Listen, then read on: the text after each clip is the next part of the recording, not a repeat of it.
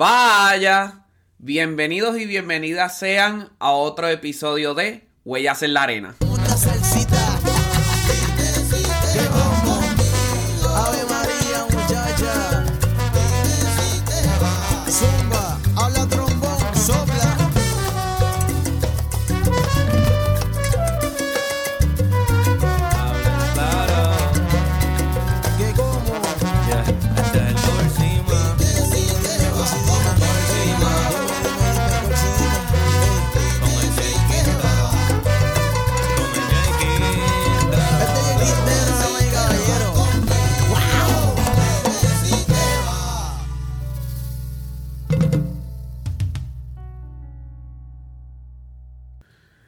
En la entrevista de hoy tendremos como invitado al trombonista, seminarista y educador Alejandro López Velarde, oriundo de Aguascalientes, México, y establecido entre la Ciudad de México y la Ciudad de Puebla, en México también.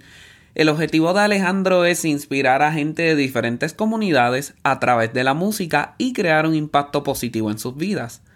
Alejandro ha sido seleccionado para participar en prestigiosos festivales del trombón en Europa y Estados Unidos como el International Trombone Association, donde tuvo la oportunidad de ofrecer una charla sobre la música de trombón de México, así como ofrecer una un concierto, un recital para los presentes allí.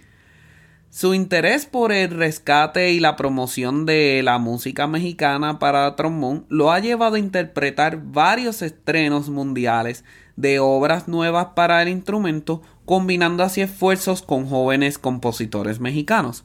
Recientemente es el principal trombón interino de la Orquesta Sinfónica Nacional de México. En esta entrevista tuve la magnífica oportunidad de conocer más a fondo su historia, el proceso de educación que lo llevó a explorar distintas culturas de distintos países, además de estar hablando también de sus planes presentes y futuros. Desde el primer momento en que conocí a Alejandro, de verdad me robó el corazón.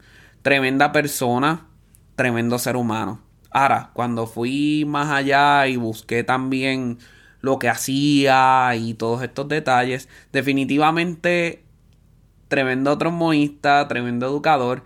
Y todo su éxito y toda su calidad de ser humano van de la mano, o sea, tremendo trombonista, tremendo ser humano como ya subrayé, pero sobre todo con un interés y un hambre genuina de hacer que la música latinoamericana o en especial la música mexicana tenga un nicho, el cual es bien necesario en estos momentos resaltar ante la comunidad de músicos clásicos.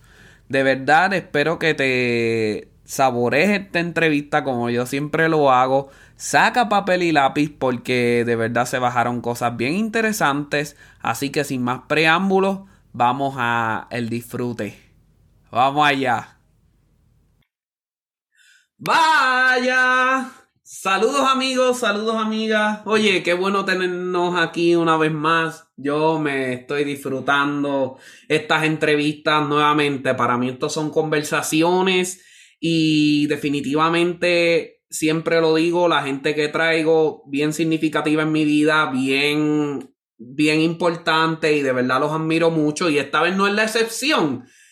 Te cuento, en mi periodo de transición hacia los Estados Unidos, una vez entró a la milicia de, ¿verdad? La Marina de los Estados Unidos, eh, estuve bien de cerca con Karen Cubides, todo lo que ella hace, este, trabajar lo que es el ser humano más que el músico per se.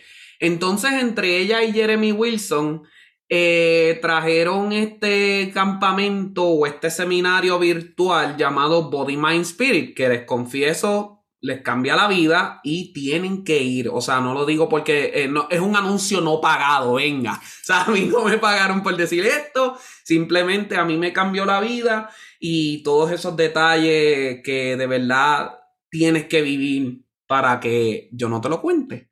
Entonces, ¿qué sucede? Yo tenía la expectativa de que iba a ser el único latino presentado.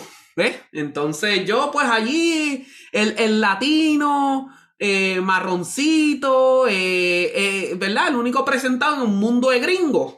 Pero ¿qué pasa? Resulta que veo a alguien bien familiar. Y yo como que, hmm, este parece latino también. Sí, mi amigo de México. Entonces, pues yo estuve buscando más allá de su trabajo y más allá sobre lo que él ha hecho en su vida. De verdad es, wow, o sea, te vuela la cabeza. Su objetivo, inspirar a la gente de diferentes comunidades a través de la música y crear un impacto positivo en sus vidas. Pero uno dice, bueno, eh, un, supereducador, no, más allá de educador. Señoras y señores, trombón principal de la Sinfónica Nacional de México. Antes de eso, trombón principal de la Filarmónica de 5 de Mayo de Puebla, o la Orquesta Sinfónica de Puebla, como se conoce hoy en día, participante del Young Euro Classic Festival 2016 en Alemania, National Repertory Orchestra 2018 en Estados Unidos, la International Trombone Festival, en donde también tuvo una presentación especial de la cual vamos a estar saboreándonos eh, en, el, en la última edición del International Trombone Festival, ganador del primer concurso latinoamericano de trombón en México en 2013. Oye, la lista de éxitos, yo estaría aquí tres horas leyéndola. De verdad que el hombre ha hecho muchísimas cosas, graduado de maestría en la Universidad de Nuevo México. Eh, wow, ¿qué más puedo decir? Pero sobre todo, tremenda persona, tremendo ser humano, tremendo amigo. Aquí tengo conmigo trombonista, seminarista y educador Alejandro López Velarde. Mi hermano, ¿cómo estás el día de hoy? Wow, no, qué, qué increíble introducción. Realmente nunca no me la esperaba. Muchas gracias, muchas gracias. No es para tanto, pero muchas gracias, César, por estar aquí. Estoy muy contento y pues, pues nada, qué, qué honor estar en este lugar para platicar contigo. Wow. No, no, de verdad que sí. Yo, yo de verdad estoy igual de contento. Y, y eso, y eso es lo que, y, y a esto es lo que vinimos, y a esto es lo que vamos. De verdad, eh, lo dije ya al principio, pero me sigue chocando. Inspirar a la gente de diferentes comunidades a través de la música y crear un impacto positivo en sus vidas. Vamos a ser honestos. Con el éxito que tú estás teniendo a la Orquesta Sinfónica Nacional de México y todas estas cosas, al final del día quizás no es tan necesario devolverle a la comunidad. Aún así lo estás haciendo. Entonces me gustaría saber tu historia de vida en algunos 10 a 20 minutos. ¿Cómo entonces esa historia de vida te lleva a crear este objetivo que de verdad es bien significativo? Wow, buena pregunta. Pues sí, yo creo que eh, mi historia de vida es básicamente muy buena fortuna combinado con, con mucho trabajo. Y mucho trabajo no solo de mi parte, sino de parte de, de mucha gente cercana a mí. Entonces yo creo que, que pues es eso lo que yo quiero retribuir, ¿no? Eh, mucha gente fue muy importante, hizo cosas eh, que me han ayudado muchísimo a llegar a donde estoy ahora y pues yo quiero de alguna manera este, crear ese impacto en la vida de otras personas, ¿no? El impacto que mucha gente tuvo, no solo al hacer cosas por mí, sino al hacer cosas que me inspiraban a, a, a seguir adelante, ¿no? Entonces, yo creo que ese es, ese es lo que yo quiero hacer, ¿no? Como de alguna manera agradecer o retribuir un poquito de lo que a mí me, me dieron, ¿no? Me, me ofrecieron. Mm. Entonces, ese proceso de donde empiezan a darte todas estas cosas que ya has mencionado, ¿comenzó desde temprana edad o fue algo que ya encontraste más en tu juventud, ¿verdad? Temprana, tarde adolescencia. Sí, bueno, yo eh, desde pequeño tuve la fortuna de, nacer en una familia pues muy, muy unida, eh, con muchos valores eh, que me enseñaron pues no solo, no solo a, a, a, ser agradecido, sino a ser trabajador, a ser disciplinado, eh, a ser respetuoso. Y yo creo que eso fue lo que a mí me ayudó. Desde, desde pequeño eh, se me inculcó la música como parte de mi educación, pero mis papás, no, no vengo de una familia de músicos, mis papás pues de alguna manera tocaban instrumentos de manera lírica, pero se me, incul- se me fue inculcando la música así como se me inculcó el deporte, se me inculcaron otras cosas, el trabajo, y, y realmente no, no me di cuenta que, que pues yo pasaba la mayor parte de mi tiempo en la música o que eso era como que mi, lo que más me gustaba hacer cuando no tenía nada que hacer, ¿no? Eh, cuando llega la, la- cuando llega el momento de, de decidir qué carrera tenía que elegir, eh, al- al- personalmente se me hace una edad muy temprana, ¿no? Para elegir a lo que te vas a dedicar el resto de tu vida. Entonces, pues yo en ese momento no estaba preparado, o sea, no sabía realmente qué elegir, ¿no? Y me iba bien en la escuela, me iba bien en matemáticas, en muchas materias, pero ninguna era así como que me súper apasionara. Y dije, bueno, mi papá es ingeniero, voy a seguir como que por ahí la línea y, y dije, pues yo también voy a ser ingeniero, me va bien en matemáticas, la mayoría de mis, de mis amigos iban a estudiar ingeniería o medicina. Entonces dije, creo que esto es lo que pues la mayoría de la gente pues va a hacer o hace para pues tener éxito, ¿no? Entonces yo como que quise seguir el camino tradicional y, y fue mi papá el que me dijo, no, pero ¿qué estás haciendo? ¿Cómo, cómo vas a ser ingeniero si pues yo nunca te veo que realmente quieras estar ahí, este, viendo construcciones o echando mecánica, no sé qué ingeniería quieres, como que no me veía mucho interés realmente por la ingeniería, ¿no? Y me dijo, ¿por qué no estudias música? Y yo así como que, ¿cómo no? Pero música, ¿por qué? ¿O ¿Qué voy a hacer? O, y ya, me dijo, ya eso, ya verás lo que vas a hacer, pero eso, si eso es lo que te gusta, vas a, vas a hacer algo, vas a, vas a, te va a ir bien. Entonces, como que para mí era así como que un choque eh, de lo que me decía mi papá y decía, bueno, pero si él es ingeniero, ¿por qué me dice que estudie música, no? Y, y él me decía, es que cuando, cuando no estás haciendo nada, vas a un ensayo o te pones a tocar o quieres ir a un concierto o, o tienes X cosa relacionada con la música. Entonces, es lo que, eso es lo que yo veo que a ti te gusta hacer.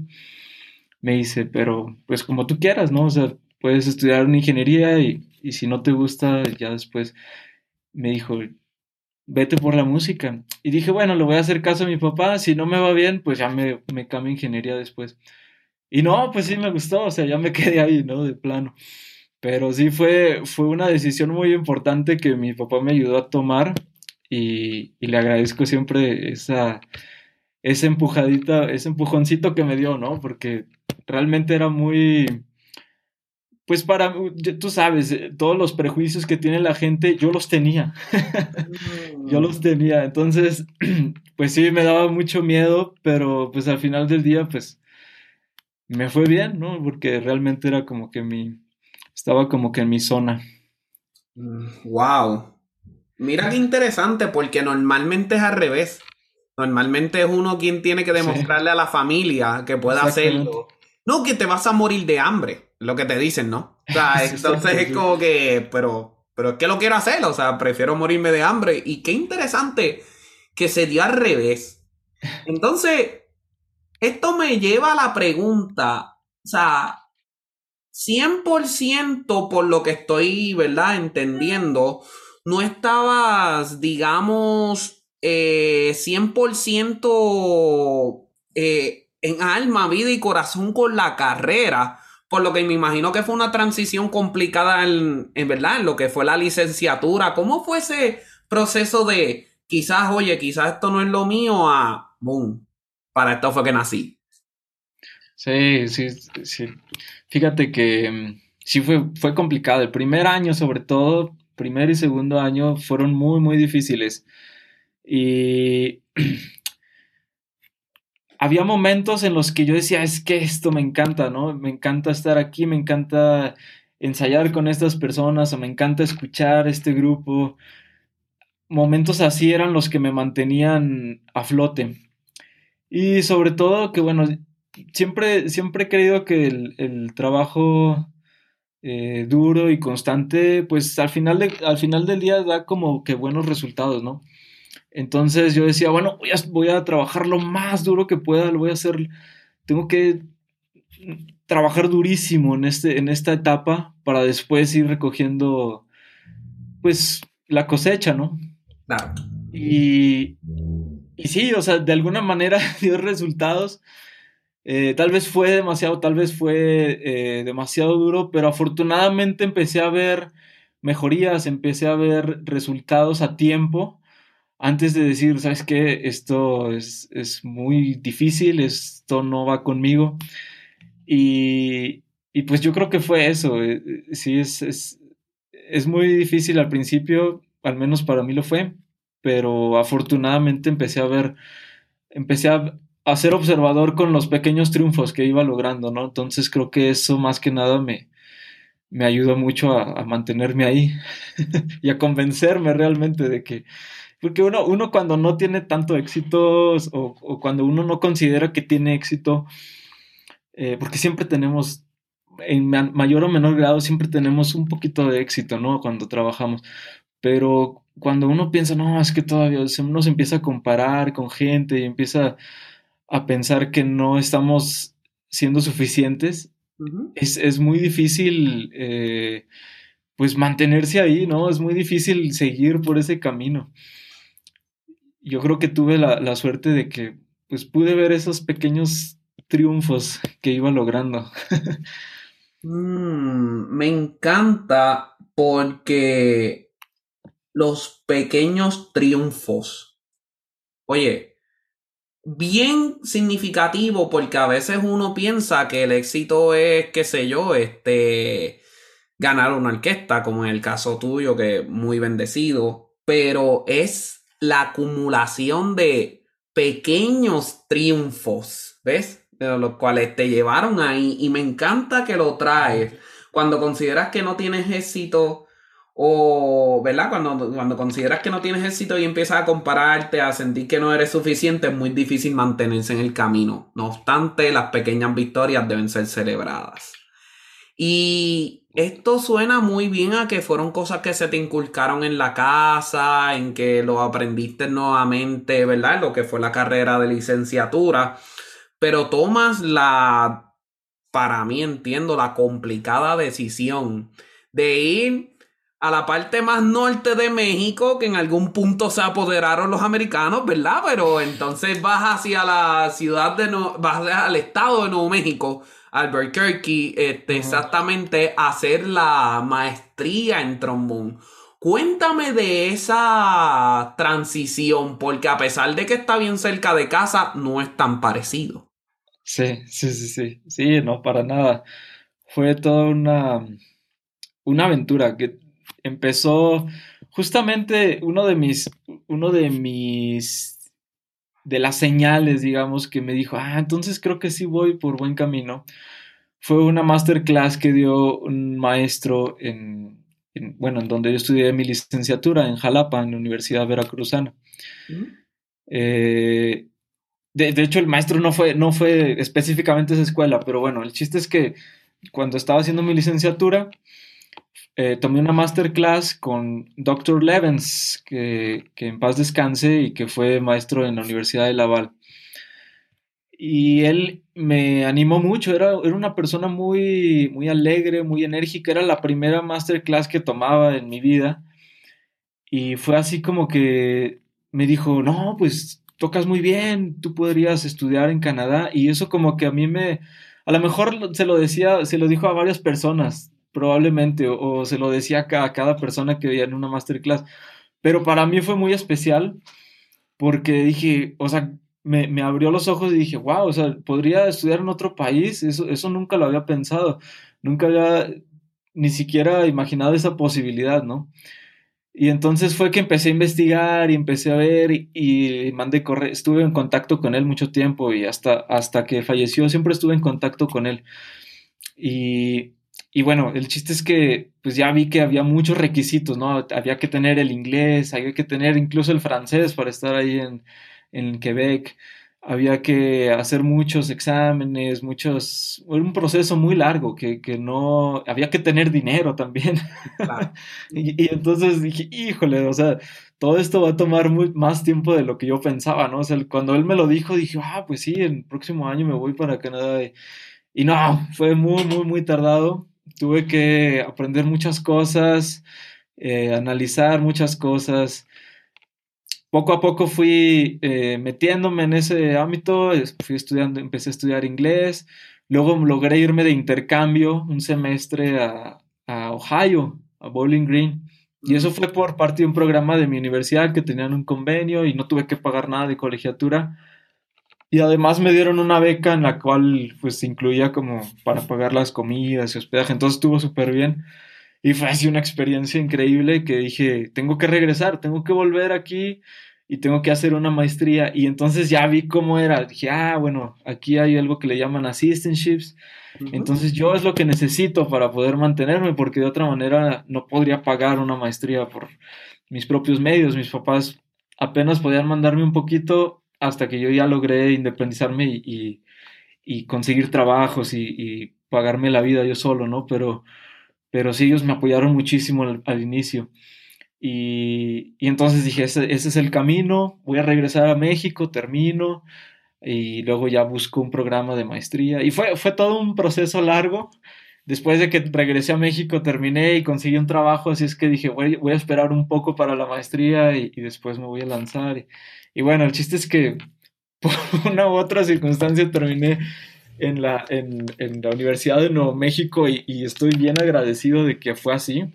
Eh, realmente nunca me imaginé terminar ahí, a, a pesar de que mi maestro en la licenciatura, John Stringer, él, eh, bueno, él es americano y él estudió ahí su maestría en la Universidad de Nuevo México. Y coincidencialmente, la verdad que no lo busqué, se, pues se presentó la oportunidad de, de- de hacer ahí una audición en línea y de repente ya estaba aceptado y de repente no sabía si, si quería ir o si quería seguir en el trabajo y, y tomé la decisión de irme y seguir el, pues el sueño que había tenido desde, desde mis años tempranos, ¿no? En la licenciatura.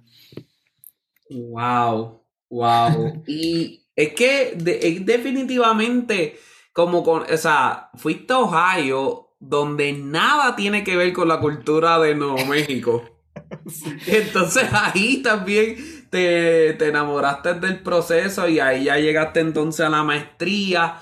A modo de, a modo de verdad de recapitulación, por decirlo así. ¿Qué tres elementos aprendiste en la maestría que te ayudaron entonces a desarrollar tu ética de trabajo que hoy tienes? Uy, buena pregunta. Yo creo que tres elementos, bueno, un elemento podría ser que no hay algo que, que realmente me quedó muy claro y, fue precisamente viendo el contraste de culturas de Ohio, Nuevo México y bueno, de los lugares en los que he vivido en, en México, que son mi, mi, mi ciudad de origen, Aguascalientes, en Puebla, donde trabajé dos años, y en Jalapa, donde viví y estudié por seis, siete años. Viendo todos esos contrastes y esa, esas diferentes culturas, en Nuevo México entendí que no hay, no hay nada auténtico. No hay nada que podamos decir, esto es auténtico de este lugar, esto es auténtico de esta cultura. Todo es una mezcla y, todos estamos influenciados, o sea, ya llevándolo a, a nuestra persona, todos tenemos influencia de más personas. Nadie es 100% original, ¿no? Nadie es 100% alguien. Tiene que, tiene que tener algo de, de yo qué sé, de su familia, de sus amigos, de las personas con las que se relaciona, las que le gusta escuchar, las que le gusta eh, observar. Siempre tenemos esa, eh, esa influencia, ¿no? Aunque no queramos, siempre se va mezclando. Eh, entonces, pues lo mismo lo vi en, la, las culturas. Yo creo que eso me, me dejó muy marcado, ¿no? Tanto dentro de la escuela como fuera de la escuela. Eh, bueno, cosas que, que, me han influido en mi ética de trabajo, pues otro aspecto podría ser la, la preparación preparación para llegar a un ensayo, ¿no? Como que el, el respeto por el tiempo de... El respeto por el tiempo en general de las demás personas es algo que a lo mejor en la, en la cultura latina o al menos en, en la cultura mexicana de repente llega a ser algo como pues no sé, como que no tenemos esa, esa visión de que si llegamos a un ensayo sin prepararnos, sin preparar nuestras partes, pues estamos haciendo perder el tiempo de las demás personas, ¿no? Porque las demás personas tal vez sí lo prepararon y entonces tenemos que usar el tiempo del ensayo para preparar lo que pudimos haber hecho en casa nosotros mismos, ¿no? Entonces eso me queda así clarísimo por la manera en que trabajan allá, ¿no? O sea, muy eficientes los ensayos si el ensayo terminaba 12.50, 12.50 paraba el director, no se pasaba. Si empezaba a las 12, a las 12 empezábamos, no a las 12.10, 12.15, que pues de alguna manera es muy, es muy común, ¿no? En, en, México y, y, es algo que pues hay que ir cambiando poco a poco en la, en la mentalidad, ¿no? Que hay que irles aprendiendo, al menos a la cultura americana, ¿no? Este, no sé, otra cosa que, que haya influido Mm, podría ser, pues que, que, que la música, eh, bueno, al menos en, en México yo, yo, veo muy, muy cerradas a los instrumentistas. De que, ah, es que yo, yo soy instrumentista, yo no tengo que aprender historia, yo no tengo que aprender solfeo, yo, yo, yo nada más me dedico a mi instrumento y voy a estudiar 20 horas al día mi instrumento y no le voy a dedicar nada a las demás materias porque para esas para qué, ¿no? Y, y ahí como que entendí, y digo, no es, no, es que siempre, no es que siempre lo hice, pero sí llegué a caer en, ese, en esa mentalidad este, algunas veces, ¿no?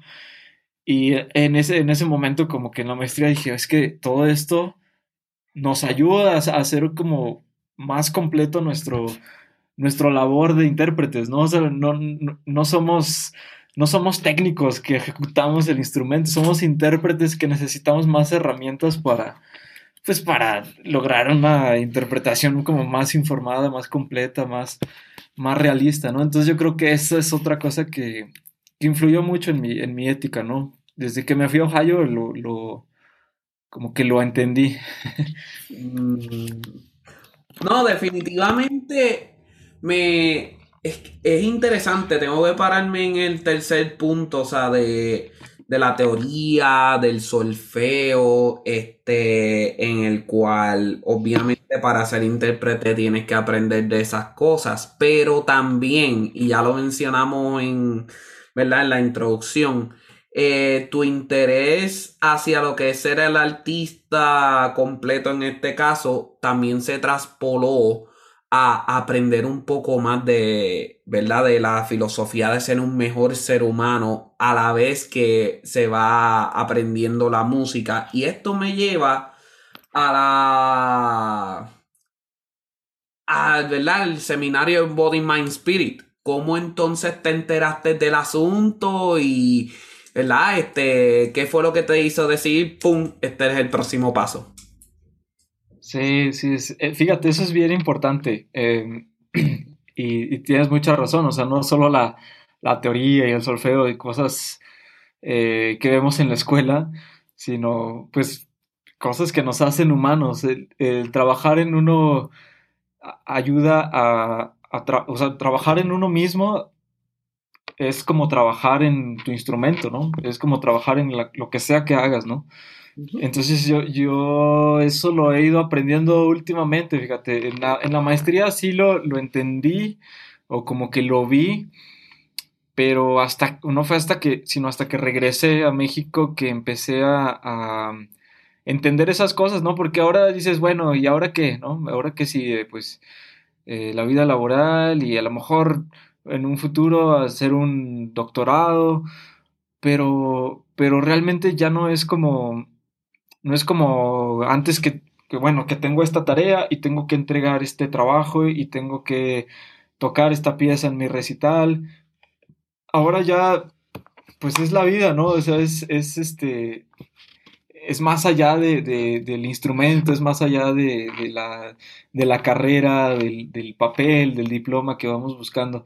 Entonces es cuando dices, bueno, entonces hay que, hay que ver otras cosas que a lo mejor tengamos descuidadas, o al menos yo tenía descuidada eh, en mi vida, este, pues, pues sí, o sea, por, por estar poniendo atención al trombón, a la escuela, a lo académico, a, a la carrera musical, empecé a descuidar otros aspectos de mi vida que, que me hubiera gustado pues mantener, este, seguir creciendo a la, a la par, ¿no?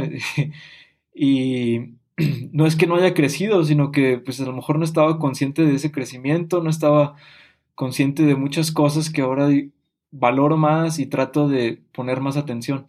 Entonces fue ahí que por alguna razón empecé a escuchar el podcast de Karen Cubides, que lo recomiendo muchísimo.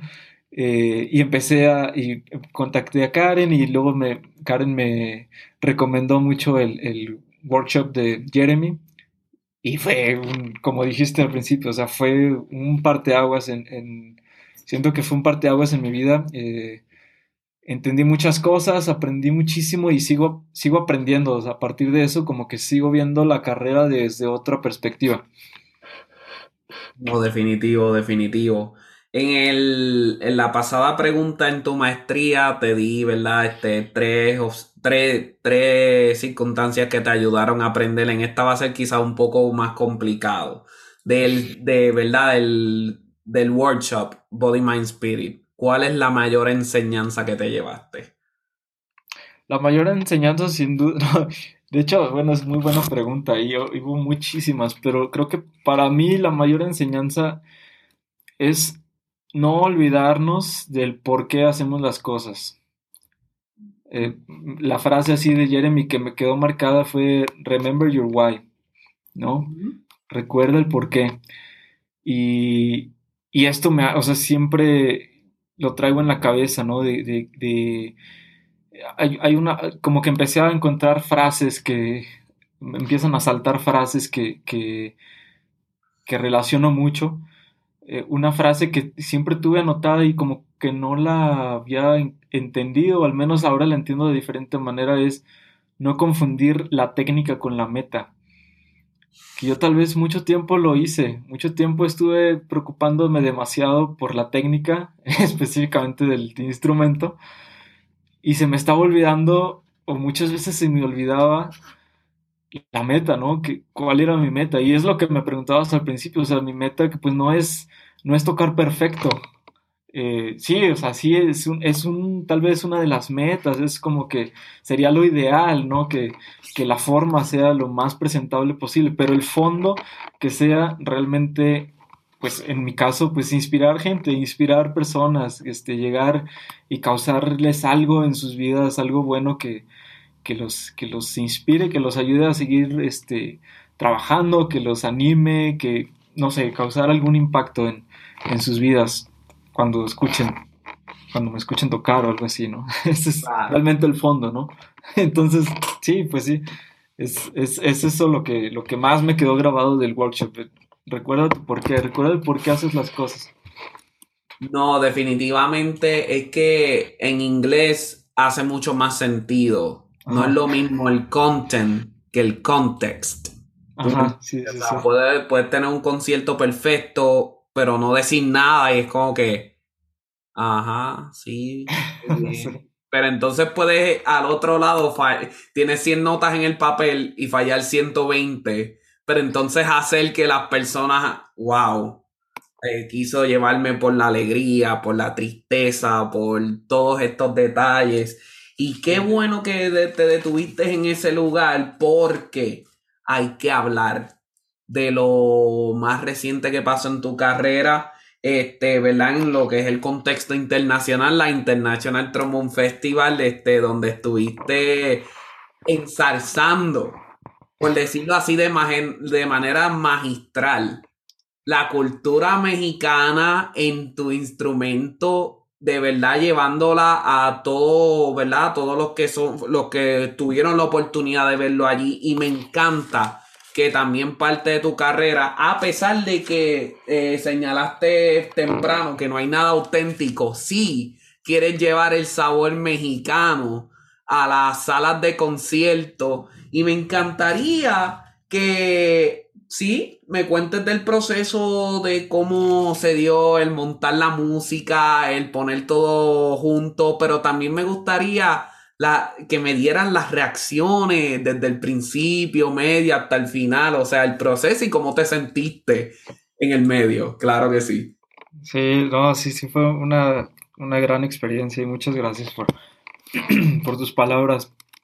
Sí, me, me hiciste recordar, ah, perdón, eh, volviendo un poquito a lo anterior, me hiciste recordar una frase que dice que los, escritores, eh, no, ¿cómo dice? Escribir perfectamente, escribir perfectamente o escribir correctamente es la única... eh, ay, perdón, ya se me, ya se me fue a ver otra vez.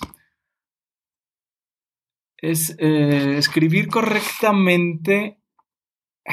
Se me fue otra vez. Es el. eh, escribir correctamente es la única. eh, eh, ah, ya, perdón. Escribir correctamente es el único recurso que tienen los escritores que no tienen nada que decir. Mmm, wow, tienes que repetir eso otra vez. Y no porque se te olvidó, simplemente porque. ¡Pum! A mí me dio el toque. Sí, no, o sea, es, es- es- escribir correctamente es el único recurso que tienen los escritores que no tienen nada que decir. O sea, los que no tienen fondo, los que no tienen un, un mensaje, pues lo único que pueden hacer es pues escribir perfectamente, pero no pueden dar un mensaje. Entonces, pues sí, al- a la larga, pues eso no es, no es sustentable.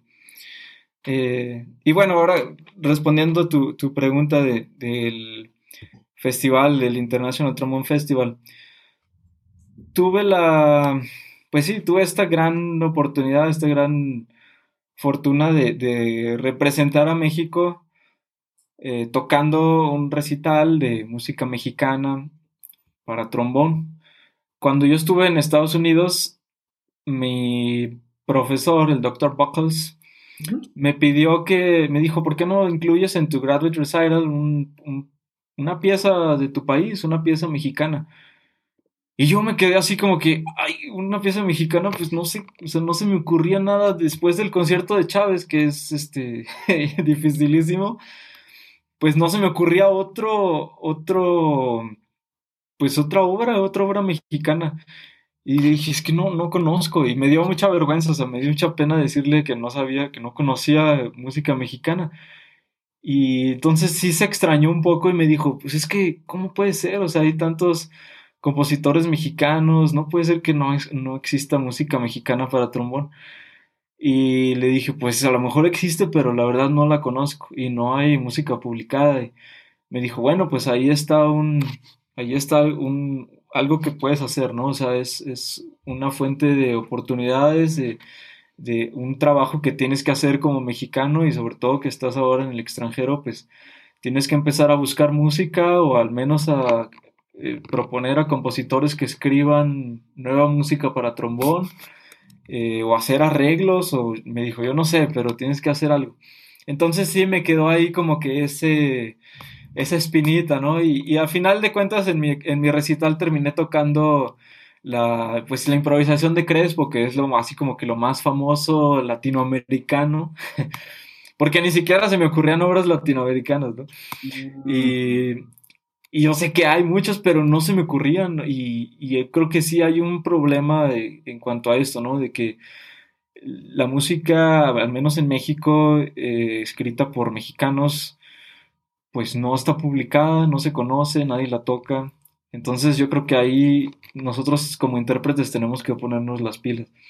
Y yo creo que en toda Latinoamérica es más o menos lo mismo, tal vez en algunos países más que en otros, pero, pero creo que hay mucho, mucho que hacer, ¿no? Tenemos mucho, mucho trabajo por ahí. Y bueno, entonces este recital es muy especial por eso, porque me puse a investigar qué había, me puse, me puse a preguntar, me puse a, a buscar programas, a buscar videos, a buscar compositores y preguntarles si habían escrito algo, si conocían algo.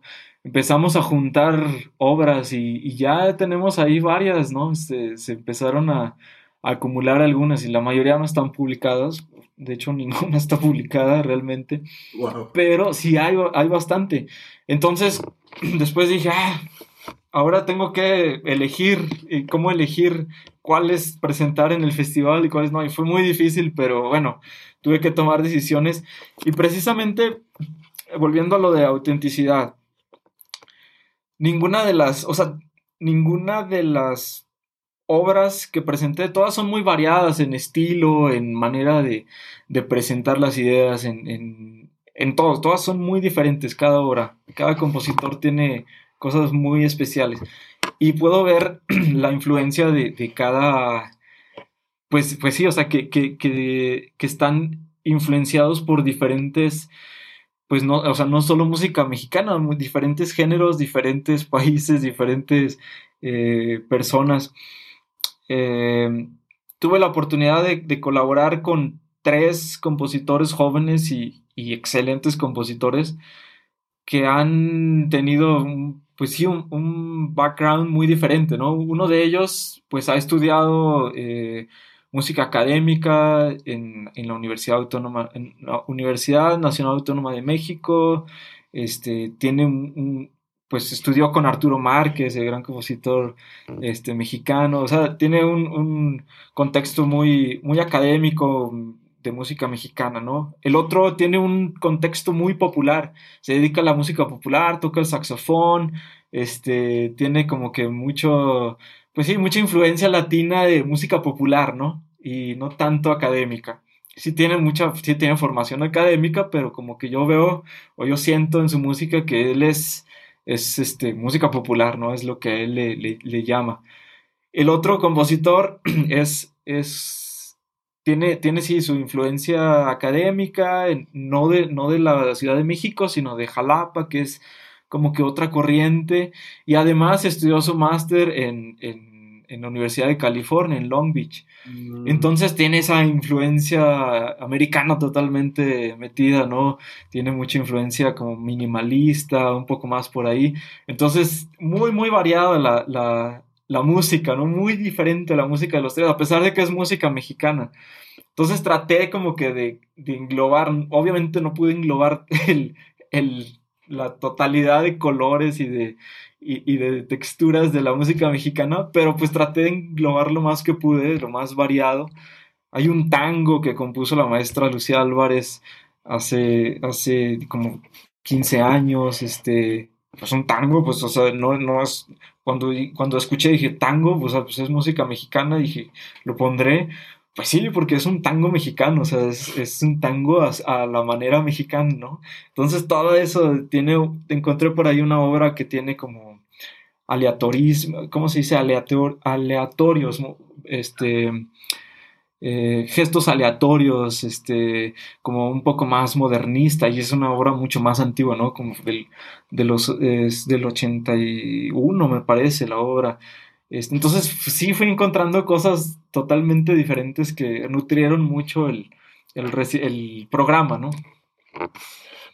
No, wow, oye, eh, eh, ¿sabes que es bien interesante que traíste el, ¿verdad? Porque obviamente el mexicano de la Ciudad de México no es el mismo mexicano que el de Sinaloa, ni el de Veracruz, ni, o sea, es, es y, y, digo, y, y, no es que uno sea mejor que el otro, es que simplemente son distintos. Entonces, sí.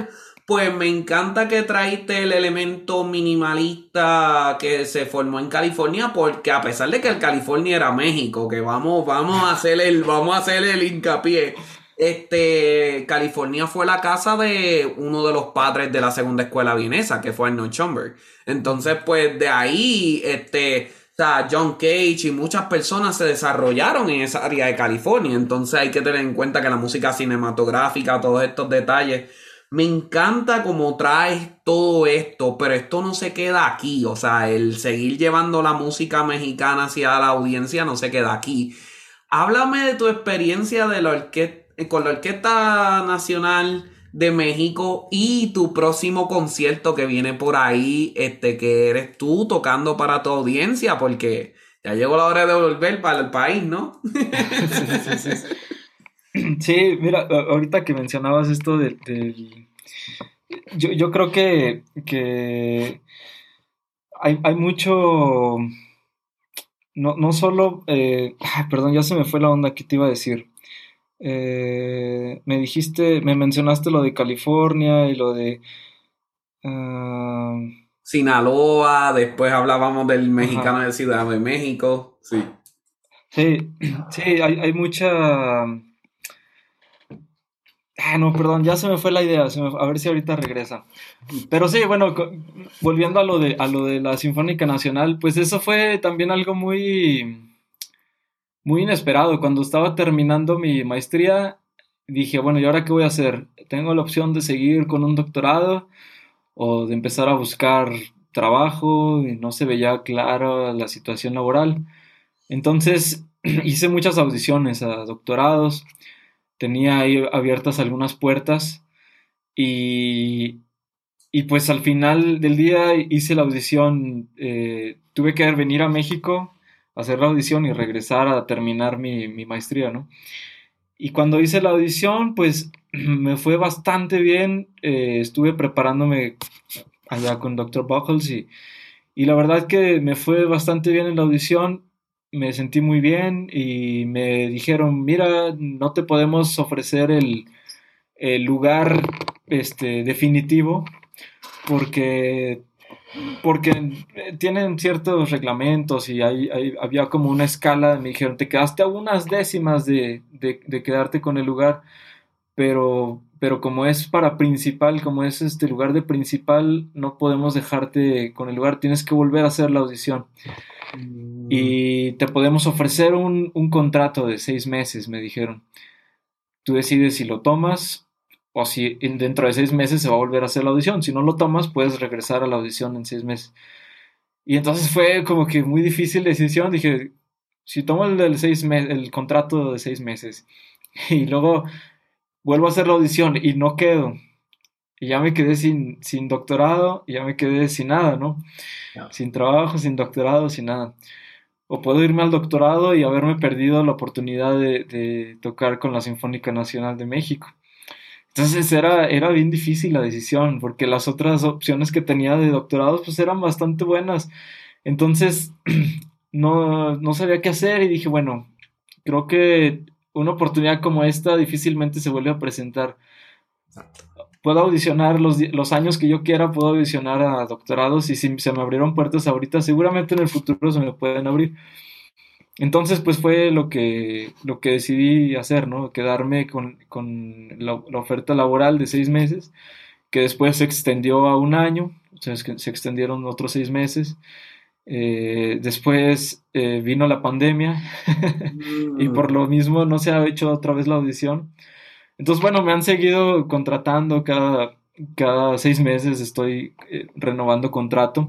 Se supone que en algún momento se va a abrir la audición. eh, por lo pronto ha sido una experiencia increíble tocar ahí, o sea, es, eh, estoy tocando con gente que yo cuando empecé veía como, pues, como gente a la que yo quería llegar a ser, ¿no? Que yo quería llegar a estar ahí y ahora estoy tocando al lado de ellos, ¿no? De- del maestro Fernando Islas, de Misael, de- del maestro Garamendi. Entonces, ha sido muy, muy, muy bonito, muy, la verdad, muy, muy bonito. He aprendido muchísimo.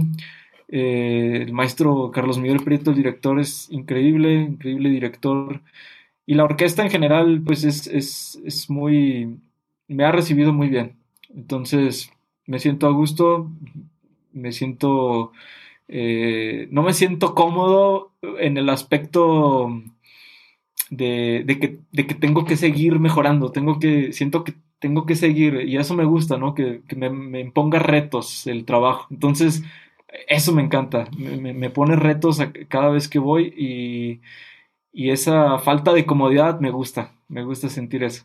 Mm, pero entonces- qué, qué bien que tienes la oportunidad de, de- de estar en la sinfónica más importante de un país, pero es tu país, ¿tú me entiendes? O sea, es de donde naciste, donde creciste, y de verdad que sé que sé que a la que se abra la audición eh, ya, este, como te digo, o sea, sé que tu trabajo algo te va a premiar finalmente y no lo dudo. De verdad que sí. Este, de verdad que me encanta, me encanta tu, tu energía, me encanta todas estas, todo, todos estos detalles. Y me fal, este, obviamente has hecho seminarios también para estudiantes. Ya con estas enseñanzas, ¿verdad? Si yo te fuese a contratar para una universidad a dar unas, este, unas clases magistrales con todo lo que has aprendido en el proceso, ¿en qué se enfocaría tu clase magistral? ¿En qué elementos para que los estudiantes se los lleven para siempre? Es, es buena pregunta. Y Mira, y tiene, tiene que ver un poco también con lo que no, no respondí del, del concierto de solista.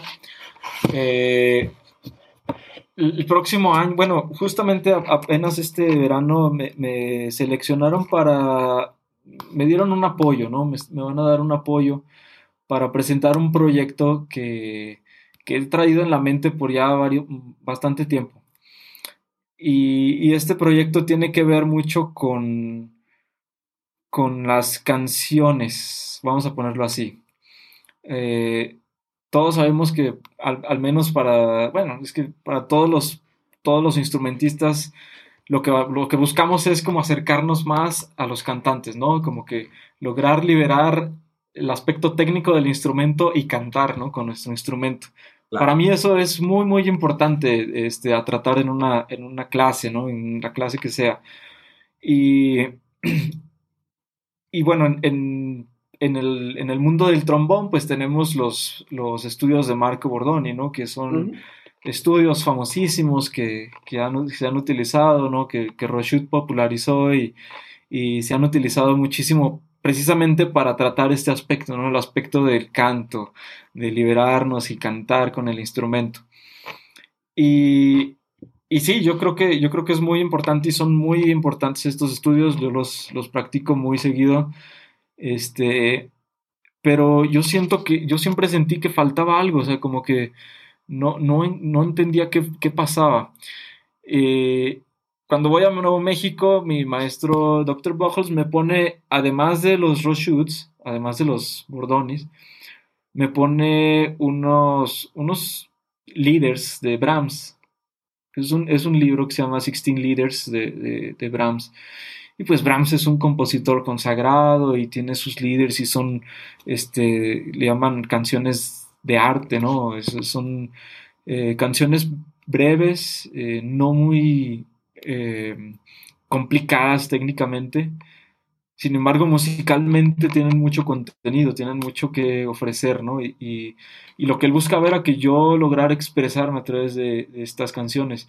Y sí, o sea, me ayudaron, cómo no pero aún así sentía que algo faltaba. A la hora de, de, de dar como ese mensaje como intérprete, empiezo a ver, bueno, ¿y de qué trata esta canción? Y, y entonces digo, a ver, bueno, pues para empezar está en alemán, ¿no?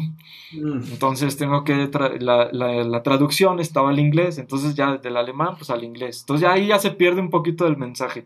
Y luego del inglés pues yo la tenía que traducir a español para yo tenerla como más, hacerla mía, ¿no? Entonces ya en español como que perdía mucho, yo sentía que perdía mucho del mensaje original de Brahms.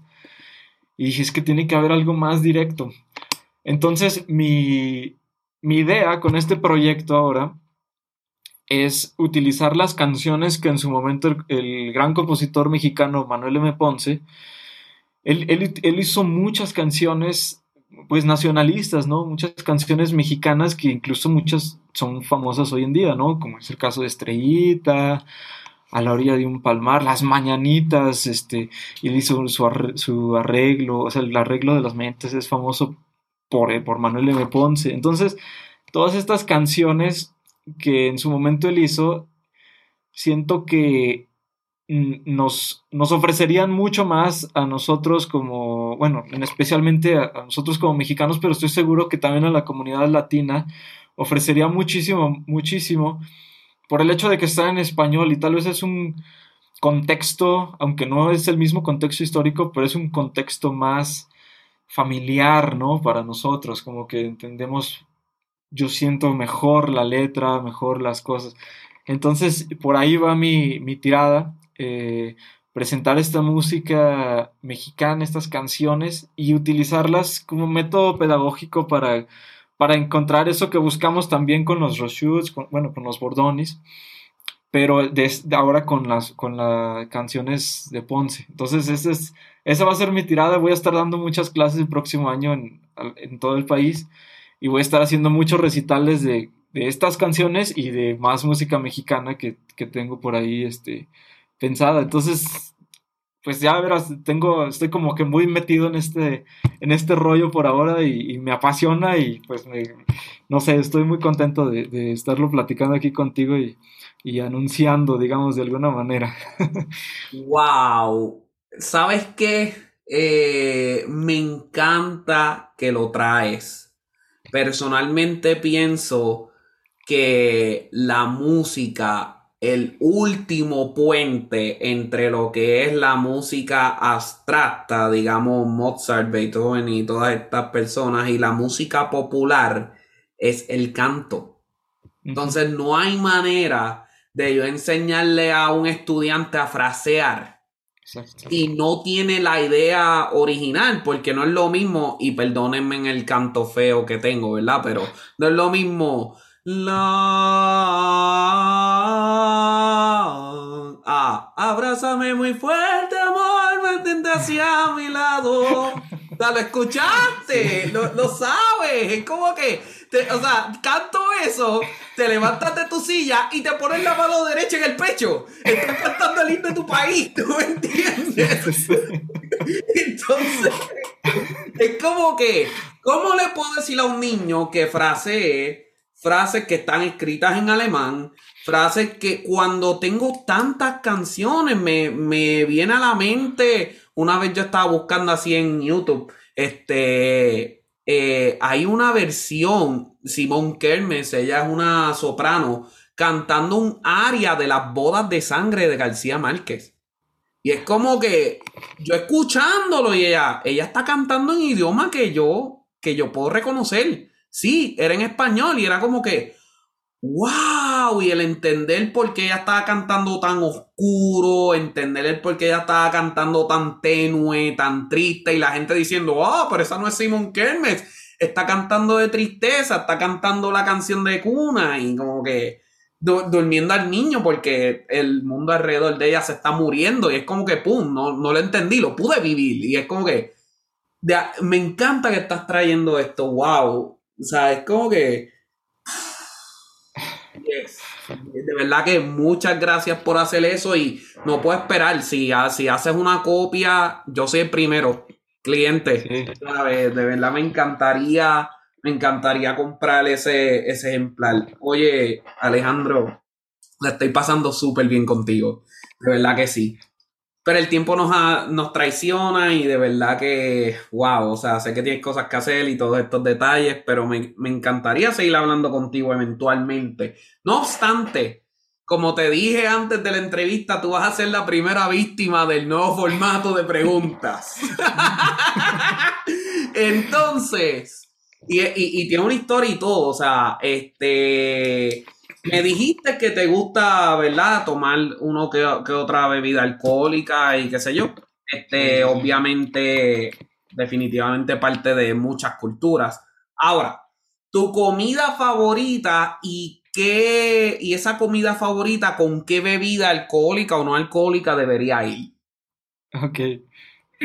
Híjole, es buena pregunta. Mira, eh, mi comida favorita son, es un platillo, es, sí, sí, es como un, no sé si llamarle platillo o antojito mexicano, que se llama tlayuda. Mm, Eh, Eso lo hacen en la, en la región de, de Oaxaca, bueno, en el estado de Oaxaca. Es como una tortilla grande, como de unos 30 centímetros de diámetro.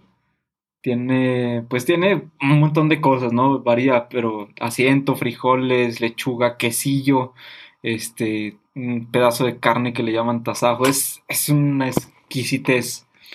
Y, pues, o sea, ahora ya en día, hoy en día lo puedes encontrar en muchas partes del, del país, pero pues no hay como ir a Oaxaca y comerse una tlayuda, ¿no? Allá. mm, Y yo creo que se puede acompañar muy bien con precisamente una bebida, este, no es una bebida alcohólica, es, es una bebida tradicional de Oaxaca, que es así, yo solamente la he visto allá, es, es muy raro, es, se llama tejate. Es una bebida súper fresca, es como de, creo que es de, de maíz, o- es, muy extraña, pero sabe buenísima y es súper refrescante.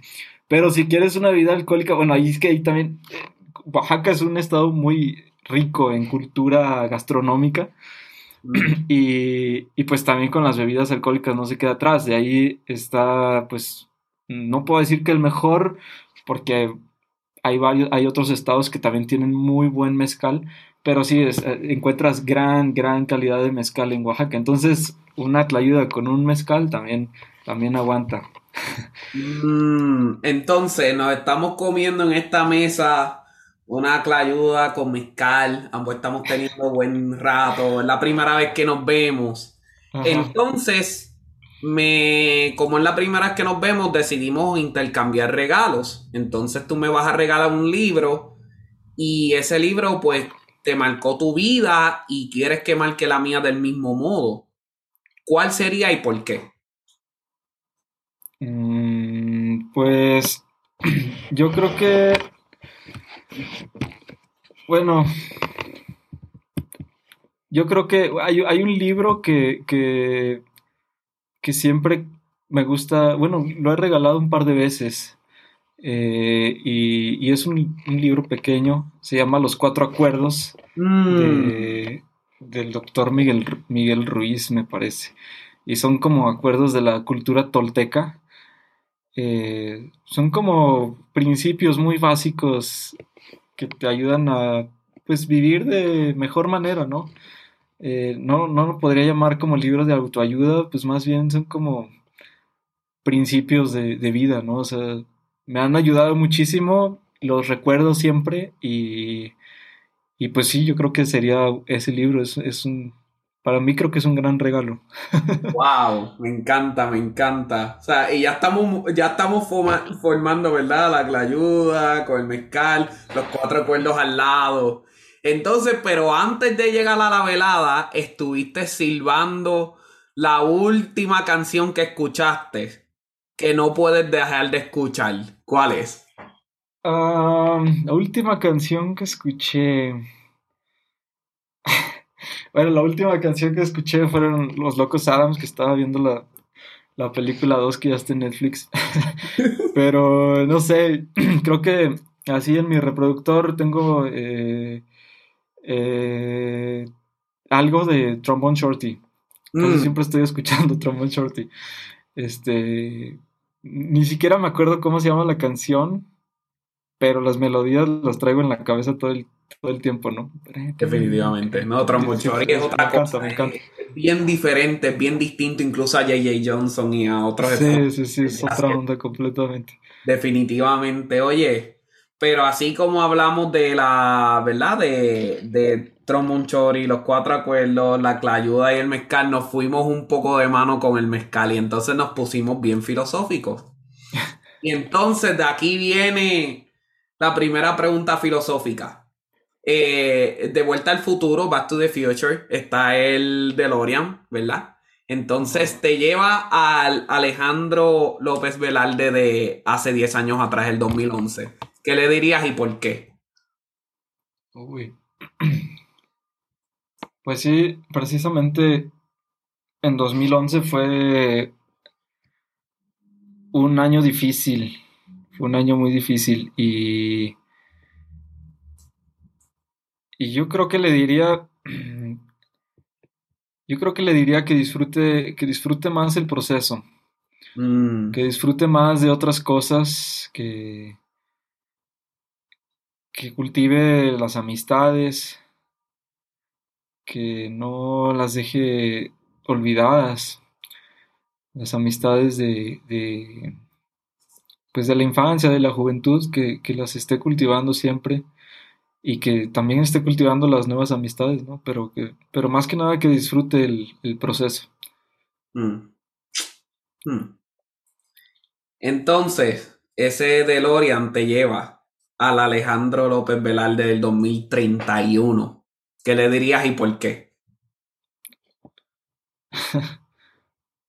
Pues 2031, a ver, son 10 años. Híjole.